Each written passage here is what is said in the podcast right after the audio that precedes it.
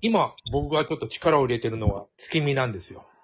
お月見ですかはい。月見、月見のイベントは、えーっと、5年、もっと前からやってるのかなもっとやってるよね。なんかあのー、7年前か。ほうほあの、農やって、う。農家の、の、あの、えー、滝木の、の、えーっと、いおーってやつ。はいはいはいはい。農やって、それから、あの、音楽をやって、まあ、あの、中秋の名月の、その淀川の河川敷で。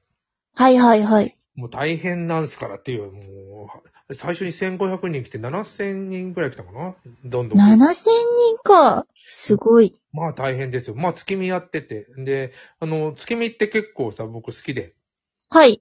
なんで流行んねえんだろうって思ってんだよ。うーん。で、だんだんさ、そのことやってるうちに、月見バーガーですよ。はい。で、今、月見戦争とか言われてて。あの、ロ月見戦ロッ争。テリアとか、ケンタッキーとか、みんな月見バーガー出してる。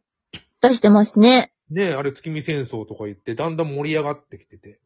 はいあ。とは、ホットモットとか、その弁当屋は月見弁当とか出し出したんです。はい。で、あのーコンサルかなんかの女の子を見て見てみたら、えっ、と、月見だけなんか、ボタンの掛け違いかなんか知らないけど、バレンタインとか、あのーはい。ああいうい大きなイベントにならならずに来てると、不思議なことに。そうですね。うん。僕はなると思ってんだよね、もう、なならおー。鳴らそうと思ったりなる。で、その人も、バレンタインの、えっ、と、要するに市場1500億円ぐらいにはなるだろうと。10年かけて。はい。僕も10年もかかんないと思ってなって、なると思ってて、はい。要おか、おかしい。な、どう思う僕のその、み未来が見えてる僕は。月見か。そう、いいアイデアだとは思うんですけど、あの、どうやって流行らせるかっていうところですよね。食べ物なのかイベントなのか、建物かうらんだと思う。物なのか何なのか、プレゼント交換みたいなニュアンスなのか、あの、中高生にも流行り出してなのか、TikTok 的なところにまで波状攻撃でいくのか、どういうやり方でいくのか気になりますけど。イベントは、まあ、あの、ある、あると思う、一つは。でも、あの、なんていうかな、一つのところに集まってみんな何かするっていうところじゃないところに、なんか市場があるような気がするね、大きな。ああ、なんか例えばそのビアガーデン的な、あの、例えばビルの屋上でみんなで酒飲みながら月を見るみたいなのではなく、もっとミニマムな形ってことですかそう月見バー買ってくればいいと、その期間のうちとか。うーん収穫祭なんだよね、あれね。うん、ああ、そうですね。はい。収穫祭の日本の新米とか、えっ、と、秋に取れる穀物とか、なんか、そういう、えーものを食べて、なんか、それを食べて、なんか、えー次のえー平和な自分たちの生活を祈願するみたいなものだ。はいはいはい。そう。で、それがなんかあの、昔は多少やってたんだけど、ななんとなくなくなってきて、今度月見バーガーで、その収穫祭は抜けちゃってるけど、はい。すげえ流行ってきてて、これがだんだん食い物弁当や何かには、は、な、派生してきてるっていうのは今、今かなと思って。はいはいはいはい。で、その市場を、なんていうのの中に、えっ、と、うん僕、あの、僕がやってるアイディアみたいなのが、あの、言えないけど、 言えないけど。言えないんですね。言えないけど、あの、それをやって、あの、いいくと面白いな。例えば僕の先生、黒田慎二郎先生はい。がいて、高校学校の、あの人は母の日にカーネーションを送ろうっていうのをやって、あの、はいカーネーションの市場もなんか1000億円ぐらいだったのね、今ね。はい。あの、プレゼントするとか。な、なんでカーネーションなのかよくわかんないけど、黒沢さん。いうーん。や、黒沢さん面白いんだよな、あの人。ええー、カーネーションか。うん、ま、麻雀やってたらさ。はい。黒沢さんと。まあ、偉い人なんだよ。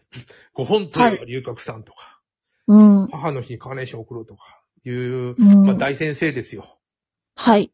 で、渋谷で麻雀してたらなんか、若手といっても僕は20代で30代ぐらいのコピーライターが2人、電通かなんかの。はい。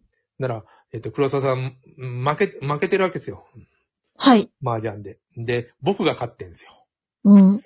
なら、その、くあの空気読まない僕が勝ってるわけで、 はい。の二人のコピーライターは、黒沢さん曲がってくださいよって。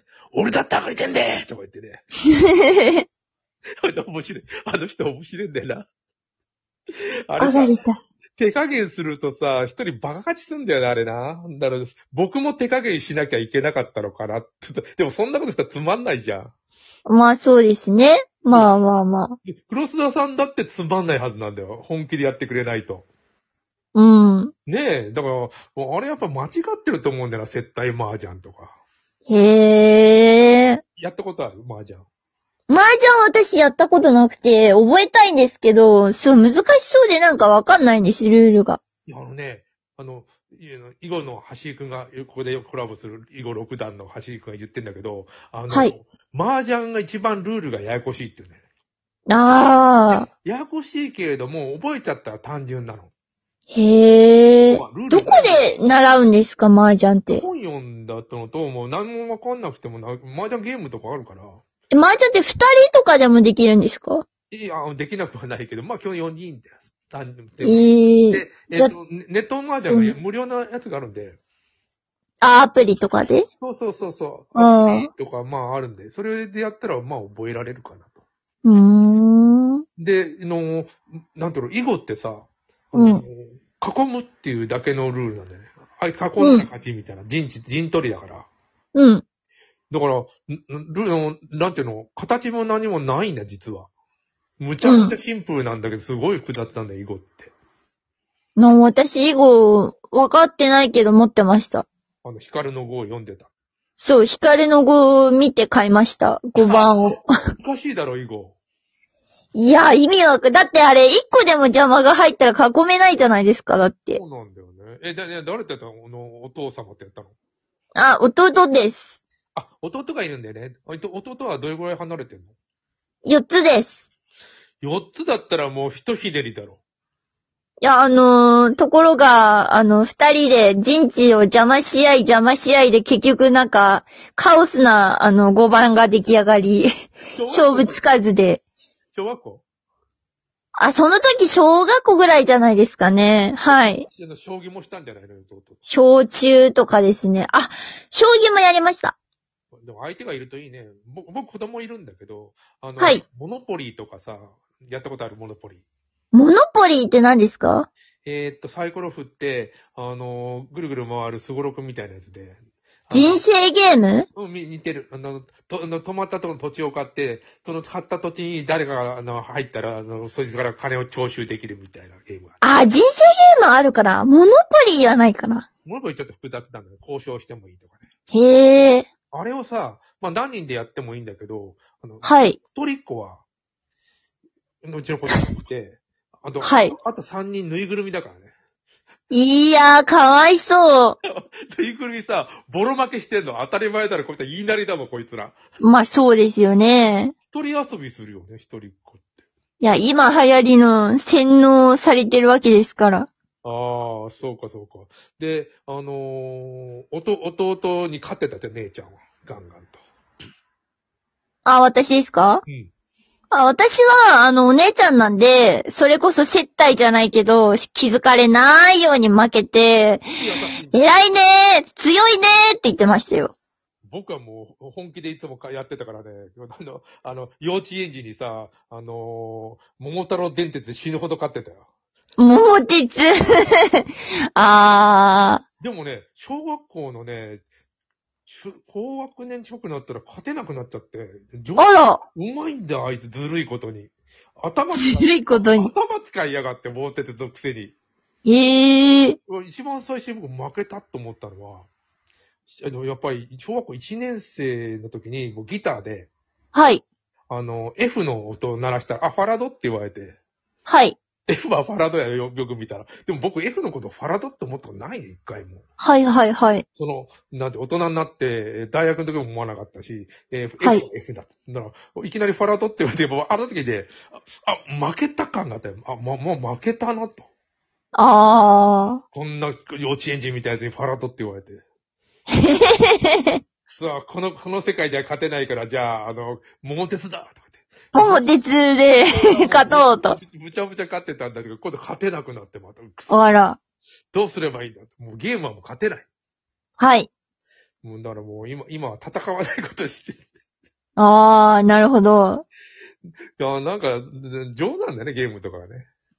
まあそうですよね。もうだから僕は勝てるんだったから、文章の世界では勝てる、多分。ああ、勝てるフィールドをね、探して。勝てるんですよ。だから、フィあの、要が勝てるフィールドっていうのは何なの私か、うーん。なご、場を和やかにできる力かな。ラジオトーク。いや、ラジオトークは結構あの、気張ってやってるとこありますけど、普段はもうちょい癒し系なんでね。ああ、そりゃそうだよね。弟に負けてあげる優しい心が。ああ、これ弟には言わないでくださいよ。って言うんだよ。でも、僕は音だけなく猛烈で勝ちまくってたからね。ああ、な、かわいそうじゃないですか。やっぱ、こう、わ、わざとこう、負けたりして。あ、負けちゃったな、お姉ちゃんって言うと、こう、お姉ちゃん弱いな、とかって言うんだけど、それが自信になって、うん、いい心に育ってたように思いますが。ああ、でも子供の頃のさ、そのなんていうの、えっ、と、勝った、えー経験はい、大事だよな。と思いますよ。うーん、じゃだあって普通にやったら全部勝っちゃいますもん。いやいや、そのうち負けるんだ よ。 私ずっと勝って、まあ、喧嘩は負けますけど、あの男の子だからうん、ちょっとぶ、ぶっ飛ばされちゃったから。おーな、ななんていうかな、私、詩で賞を取ったとかさ、なんかそういうのってすごい影響するんだよな、いろんな、あの、その後のことに。 ああ、そうですかう。うんんやっぱりなんか、なんかこう、自分はこれ得意なんだなって分かったりするじゃん。あそれはそうですね。ねえ。あの、いや、子供って面白いなって思ってんだよね。うん。時間がないけど、ADHD の人とかいうのは遅いだけだと僕思ってて、はいはい。大人になるとだんだん普通な、どっかに泊まる人もいるけど、普通になってくるような気もするんだよな。ああ、そうですね。うんうん。とそういう考えもある あとと思う5秒で撤退できないけど、今日はありがとうございました、なかなかと。あ、ありがとうございました。